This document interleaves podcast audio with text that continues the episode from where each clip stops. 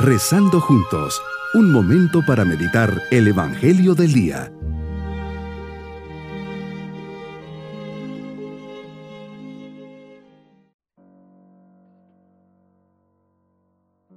Hoy, Domingo de Ramo, unidos en oración, abrimos las puertas de nuestro corazón para entrar de lleno a la Semana Santa.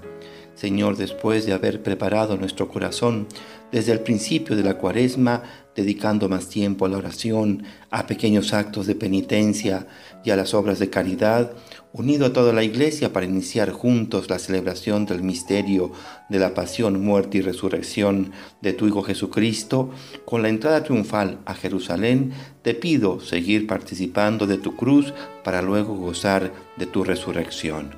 Meditemos en el Evangelio de San Lucas capítulo 21 versículos 1 al 11.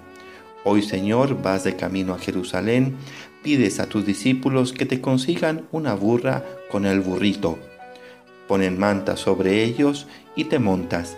Muchos extienden sus mantos sobre el camino, otros cortan ramas de los árboles y las tienden a tu paso. Los que te seguían decían, Osana, viva el Hijo de David Bendito el que viene en nombre del Señor, osana en el cielo. Entras en la ciudad de Jerusalén y toda la ciudad se conmovió. ¿Será que ven una señal de esperanza en la venida del Mesías? ¿De una liberación de un yugo que les oprime? Comienzan a cuestionarse quién es este. Y la gente respondía, este es el profeta Jesús de Nazaret de Galilea reflexiono el parecido que hay entre el episodio de la transfiguración y la entrada triunfal en Jerusalén que celebramos en este domingo de Ramos. Jesús sabías que tu final estaba próximo. En tres ocasiones habías repetido el anuncio de tu pasión y de tu resurrección, y sabías que tu muerte debía producirse en Jerusalén. Por eso, aunque rehuiste siempre de las tentativas populares de hacerte rey, Ahora te dejas querer, te dejas proclamar como el Hijo de David, como el Mesías. Es como si ya todo estuviera a punto, como si ya todo diera igual y quisieras gozar en el último momento del afecto del pueblo por quien ibas a dar la vida. Sin embargo, además de esto habría otra intención, la de insistir ante tus discípulos en tu mesianidad, para que ellos fueran capaces de resistir la profunda crisis de fe que iban a padecer cuando pocos días después asistieran a tu muerte en la cruz. La lección de Domingo de Ramos para nosotros es sencilla. También nosotros podemos pasar del Osana, del aplauso y proclamación como Rey Mesías cuando todos lo hacen o cuando las cosas no van bien, al crucifícale cuando los demás te critican o cuando misteriosamente no atiendes a nuestros deseos. Y la historia se repite una vez más. Hoy muchos te victoriarán, te ofrecemos nuestra fidelidad, nuestro compromiso. Ahí está nuestra respuesta, Señor, no te dejaré solo.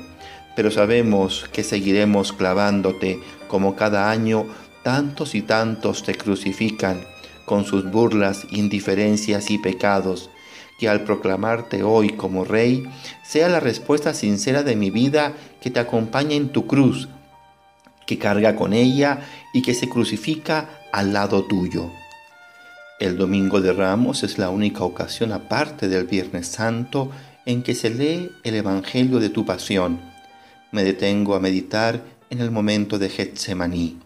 Jesús en el huerto de los olivos, comenzaste a sentir tristeza y angustia y dices, mi alma está triste hasta el punto de morir, quedaos aquí y velad conmigo. Un Jesucristo irreconocible, dabas órdenes a los vientos, a los mares y te obedecían.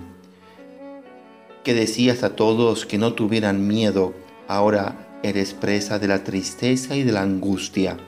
¿Cuál es la causa? se contiene todo en una palabra, el cáliz. Padre mío, si es posible que pase de mí este cáliz. El cáliz indica toda la masa de sufrimiento que está a punto de caer sobre ti, pero no solo, indica sobre todo la medida de la justicia divina que los hombres han colmado con sus pecados y transgresiones. es el pecado del mundo que tomaste sobre ti y que pesa sobre tu corazón como una piedra.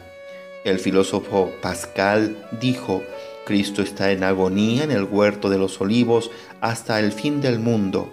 No hay que dejarle solo en todo este tiempo. Agonizas allí donde haya un ser humano que lucha con la tristeza, el pavor, la angustia, en una situación sin salida como tú aquel día. No podemos hacer nada por el Jesús agonizante de entonces, pero podemos hacer algo por el Jesús que agoniza hoy. Oímos a diario tragedias que se consuman, a veces en nuestro propio vecindario, en la puerta de enfrente, sin que nadie se percate de nada. Cuántos huertos de los olivos, cuántos gestemaníes en el corazón de nuestras ciudades. No dejemos solos a los que están ahí dentro. Mi propósito en este día, tratar de sintonizar con los sentimientos de Jesús, proclamarle Rey con mi corazón y corroborado con mi vida, pensamientos, palabras y acciones, luchar para ofrecerle una vida íntegra. Mis queridos niños, hoy domingo de Ramos comienza la Semana Santa. Jesús entra triunfalmente a Jerusalén, es proclamado rey y lo consideran profeta. Muchos lo proclamarán solo con los labios, pues el Viernes Santo lo traicionarán y lo dejarán solo. Seamos buenos amigos de Jesús y acompañémosle durante estos días. Y nos vamos con la bendición del Señor. Y la bendición de Dios Todopoderoso, Padre, Hijo y Espíritu Santo, descienda sobre nosotros y nos acompañe en este día, Domingo de Ramos. Bonito día.